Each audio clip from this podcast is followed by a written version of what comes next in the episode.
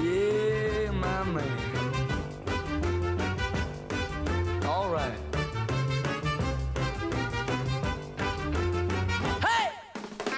Y así de esta manera le damos la bienvenida a nuestro amigo Ale Di Donato que hoy nos llevará a andar eh, por la literatura. ¿Cómo andás, Ale? ¿Qué haces, Belu? ¿Todo bien? Bien, muy bien. Eh, bienvenida a la primavera, podemos decir. Bienvenida la primavera, bienvenida al calorcito, los días lindos, el solcito, así que le damos para adelante. Está muy lindo, siempre. está muy lindo este para salir eh, a un balconcito, un patio y leer algo eh, abajo del rayo del sol. Porque todavía se Sí, soporta, todavía estamos en esa época que se tolera el sol. Claro, para estar un poco más también al, en contacto con, con el, el aire libre, ¿no? Para, para tomar también un poco de vitamina D. Yo supongo que después de, de este año vamos a estar muchos con, con déficit, ¿no? De, de- esta vitamina por la falta de, del contacto del sol. Pero sí, como decís vos también, está, está ideal para, para leer.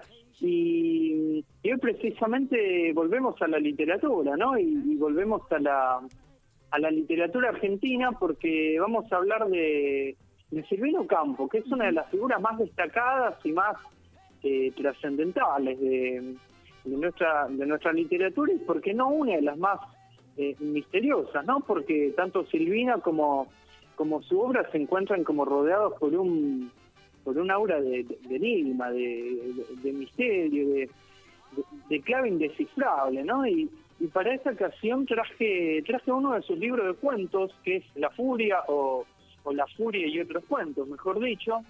Aunque en realidad en, en columna de este tipo de- o de este estilo la idea es partir de, de algo concreto y puntual, como digo siempre, para que sirva como, como disparador, ¿no? Como punto de partida, digamos, que abra o que despierte el, el interés que bien puede llevar a, a otras cosas o a, o a otros de, de sus libros, ya sea de, de narrativa o de poesía, porque la verdad es que Silvina escribió y, y publicó mucho, así que me parece que que tiene que- ofrece muchas me- mejor dicho, pero pero bueno, partiendo de la base, digamos, de, de esta columna, eh, La Furia y otros cuentos es un libro que publica en 1959, ella nace en 1903, y que marca, por decirlo de alguna manera, uno de los puntos más altos de, de su trayectoria, porque es uno de los libros a los que mejor le va, le, le va y le fue tanto en venta como en, como en críticas, eh, al menos en vida, porque después de que Silvina muere en,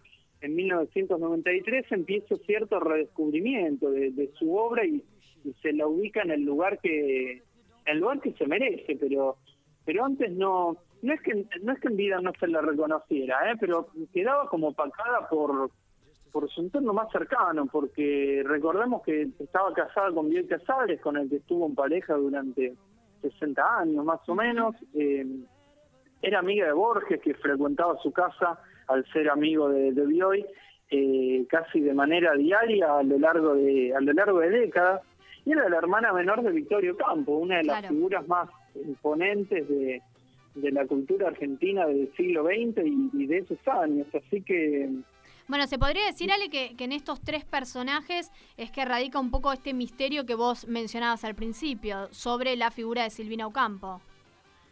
Sí, bueno, eh, se dice que estas figuras que, formaban parte de su vida cotidiana la, la, opacaban un poco y, quizás eso impedía que se ponga sobre ella la atención que, que se merecía. Pero ayer justamente estaba leyendo un artículo que salió en La Nación y que replica un fragmento de, de Silvino Campo, la hermana menor, que es un libro que escribió hace unos años Mariana Enrique. Y lo que dice Mariana es que en realidad Silvino no es que carga con, con la culpa de quedar en segundo, tercero, cuarto plano, sino que en realidad la misma Silvina construyó su imagen de esa manera. Y estuvo de acuerdo con, con esta realidad, digamos, porque se trataba de una mujer de un alto carácter antisocial, que no, que no gustaba de estar en, en primer plano y que no se sentía atraída para nada por, por ningún tipo de exposición, más bien sentía el rechazo por, por la exposición. Algo sumamente particular también teniendo en cuenta el, el carácter aristocrático que ella tenía, ¿no? Porque recordemos que, que era descendiente de una de las familias más ricas y más, más aristocráticas del, del país. Pero, pero bueno, volviendo un, un poco al, al libro en cuestión, es también uno de sus puntos más altos en el plano de lo literario porque reúne muchos de los cuentos que son más más representativos de, de ella y de, y de su obra en cuanto a estilo y en cuanto a en cuanto a temáticas Eh, en cuanto en cuanto a estilo hay que decir que el lenguaje de Silvina tiene algo de, de extrañeza porque bueno ella crece y es educada hablando inglés y francés de hecho en, en una de las pocas entrevistas que da que da en su vida decía que, que el español más de joven le resultaba un lenguaje complicado porque no lo sentía como normal. Y yo creo que esto, de una manera u otra, se traslada a su forma de, escribir, porque uno lee su narrativa y se encuentra con cierta extrañeza, ¿no? No porque no se entienda lo que dice, pero quizás inconscientemente se percibe que hay algo que no termina de encajar con, con lo establecido con, o con lo tradicional. Algo que, algo que seguramente también tenga que ver con una decisión intencional de ella, ¿no? Porque eh, antes de, ser escritora, de hecho estudió pintura y se formó en Francia con, los surrealistas, así que algo de eso también debe haber. Y al mismo tiempo tiene una facilidad para replicar los modismos de, del habla propios de, otras clases sociales, que eso es algo que, aparece, que se da muy, muy presente en estos cuentos, eh, en los que aparecen mucho las clases populares, la clase media, y Silvina apela a esas voces, y, y lo extraño es que no se termina de precisar, de, de precisar perdón, si esa réplica la, la, ejerce en tono de burla, haciendo eco de, su burguesía, de su pertenencia de clase, o si por el contrario hay cierto vínculo, cierta reivindicación, cierta eh, cierta crítica justamente a, a, a, lo burgués y a lo aristocrático. Uno uno supone que, que más bien es lo primero, sabiendo que, bueno, ella fue una marca antiperonista y que nunca se, se interesó en, en, llevar una vida de, de participación política, ¿no? Pero en, en, lo literario, en lo que uno lee, hay, hay ambigüedad, hay límites difusos, lo cual eh, nos, da el, nos da el pie para, para pasar a las temáticas principales de su obra y, y de este libro que, dicho sea de paso, está está lleno de cuentos cortos, son son 34 cuentos de un promedio de 5 o 6 carillas cada uno, que, se leen todos de, un tirón tranquilamente, pero pero que igual se atraviesan. Yo, yo creo que quienes aún no la leyeron se van a encontrar con algo cuanto menos singular y que, que difícilmente los, los deje indiferentes, porque puede gustar más o, o, puede gustar menos, pero, pero indiferentes no, no van a salir. Y, y yendo, yendo a lo de los temas, eh, sus obras en, en, en general y, en particular los cuentos de, de ese libro están llenos de, están llenos de crueldad, de, niños que son crueles. Eh, me, me, parece que el, el de la niñez es, es uno de los grandes temas de, de ella y, y de su obra, pero no la niñez como como algo inocente, sino más bien todo lo contrario. Hay, hay algo de macabro en, en, en los niños que, que, son personajes de, de sus cuentos y, y, también en los adultos, pero principalmente en los niños. Eh, pienso, bueno, aprovecho también para ir nombrando algunos de los cuentos, ¿no? Pienso en, en cuentos como, como La Boda, lo, Los Amigos, Voz en el Teléfono. Está también la, la cuestión del, del, bien y el mal, la, la, diferencia entre ambos, si es que si es que existe alguna, aparece uh -huh. aparece la cuestión de la metamorfosis en La liebre dorada, otro de los cuentos, eh, la cuestión del, doble fantasmagórico, eh, la, total dependencia emocional respecto a otras personas, principalmente en los vínculos de pareja, lo cual se puede ver en cuentos como, como La paciente y el médico, eh, El asco, son, son vínculos de una intensidad muy impactante los que se dan entre los, los personajes de, de Silvino Campo y personalmente, personalmente no, específicamente en los de en, los vínculos de, pareja. La, bueno, la cuestión de la maternidad también aparece de forma muy particular en, en cuentos como el, cuaderno y en el goce y la penitencia. Eh, aparece lo sexual y también los rituales, hábitos familiares, casamientos, fiestas, eh, fiestas de cumpleaños, eh, mucha, muchas modistas, costureras, eh, eh, pruebas de vestidos, los, eh, lo- el, el personal de servicio, digamos, de, de, esta, de, de- muchos personajes, digamos, eh, aristocráticos y de la alta burguesía. Así que son, son muchos, pero al mismo tiempo se repiten bastante, siempre dentro del marco o de la, de la atmósfera que la autora les da, que es de, de crueldad, de horror, que, que al mismo tiempo es, es horror, pero que se mezcla con, con algo de humor. Entonces, uno nunca termina como de, de encontrarle la, la vuelta porque los límites son imprecisos y, y uno nunca termina de ver lo que hay en el fondo porque a veces te produce un poco de, de vértigo o, o de miedo de ver con qué te encontrás, ¿viste? Porque son son como abismos los cuentos de, de Silvino Campo, pero al mismo tiempo no es que te, destruyen o, que te destruyen por completo porque eh, bu- bueno, hay un cuento en, en este libro que se llama La continuación que, que tiene una atmósfera de, una oscuridad muy dura, muy muy cruel, pero que al mismo tiempo, no sé, me da la sensación de que la, la destrucción que se produce no persigue un, un goce por la destrucción en, en sí, sino que de alguna manera es como que prepara el, el terreno para volver a construir, ¿no? Es, es paradójico porque tiene como algo de, de luz, no, no mucha, claramente, pero, pero tiene algo, es como, como la llama de, de una vela en, el medio de una habitación en penumbras y, creo que esto se puede aplicar tanto a, a su obra como a ella misma, porque, no sé, quizás esté pecando de, de optimista, pero, pero por momentos me, como que me da esa sensación a mí. ¿Y, y qué, a qué se debe esta, esta oscuridad que vos mencionás, eh, Ale, o, esta recurrencia al rol de los niños, esta relación entre el bien y el mal? Digo, eh, ¿por, qué crees que, que atraviesan eh, bueno, todas esas características su obra?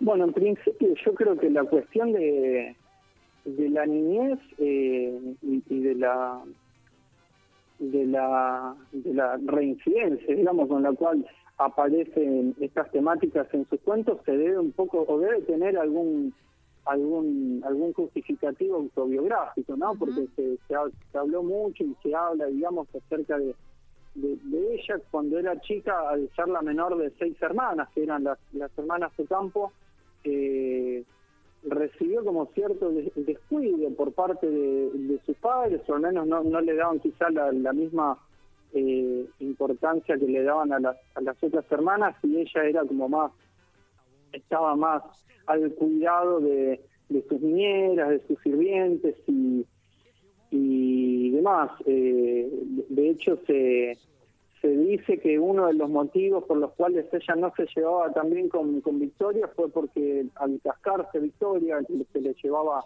era 13 años mayor que ella, eh, lo que hace es, eh, es, es llevarse, digamos, eh, como, como sirvienta a, a quien era la, la niñera de Silvina, algo que Claro. Silvina nunca le, le, le terminó de, de- de perdonar por el por el dolor que, que eso le, le implicó y respecto a la a la cuestión de la de la oscuridad no sé me parece que hay también hay cierto eh, porque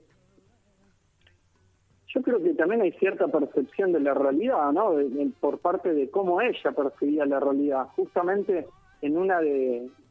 Yo el libro que tengo de La Furia está acompañado por unas notas en las cuales en algunos cuentos citan eh, algunas cosas, ¿no? Y, y en, y en ocasión de uno eh, eh, citan una pequeña entrevista que ella da en, un momento y, y la, quien la entrevista, digamos, le pregunta por qué los los cuentos de, de ella son tan crueles, ¿no? Y ella dice, bueno, porque la realidad es cruel.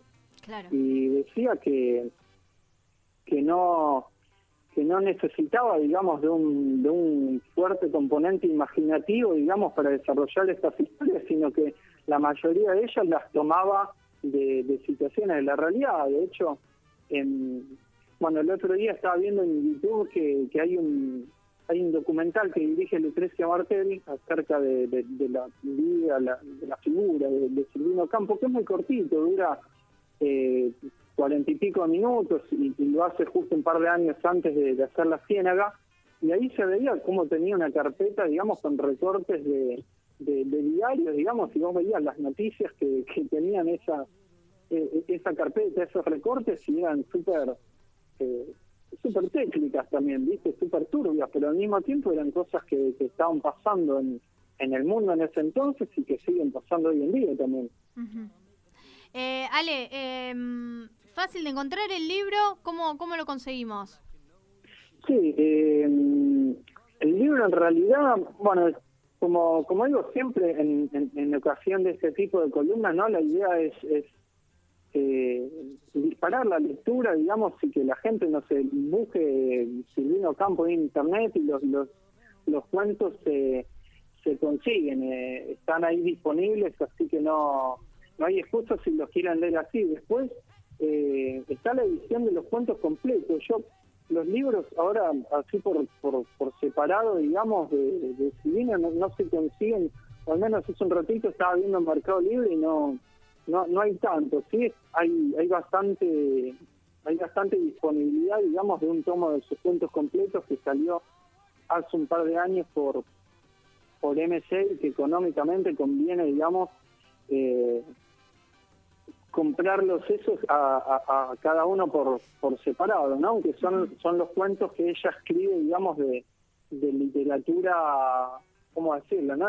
De literatura adulta, por decirlo de alguna manera, porque también tiene varios cuentos, que esto es un, un detalle sumamente particular, que escribe como, como literatura infantil, ¿no? Así que yo no, yo no leí ninguno de esos, pero me gustaría ver con qué, con qué nos encontramos ahí, ¿no? Porque si vemos la, el rol que tienen los niños y la, y la niñez, digamos, en estos, en estos cuentos de los que estamos hablando ahora, no sé, digamos, cómo, con qué nos podemos encontrar cuando ella se propone escribirle justamente a los chicos. Ahí, así que ahí también quizás hay otra, hay otra otra puerta que se abre. Y también lo, que recomiendo, como siempre, es que se dejen llevar un poco también por este aura de, de misterio que cubre su vida y, su obra, ¿no? Eh, hace un ratito también mencionaba el, el libro que escribió Mariana Enrique sobre ella, que yo no lo leí, pero tengo amigos en, cuyo criterio confío plenamente que me lo recomendaron, así que también hago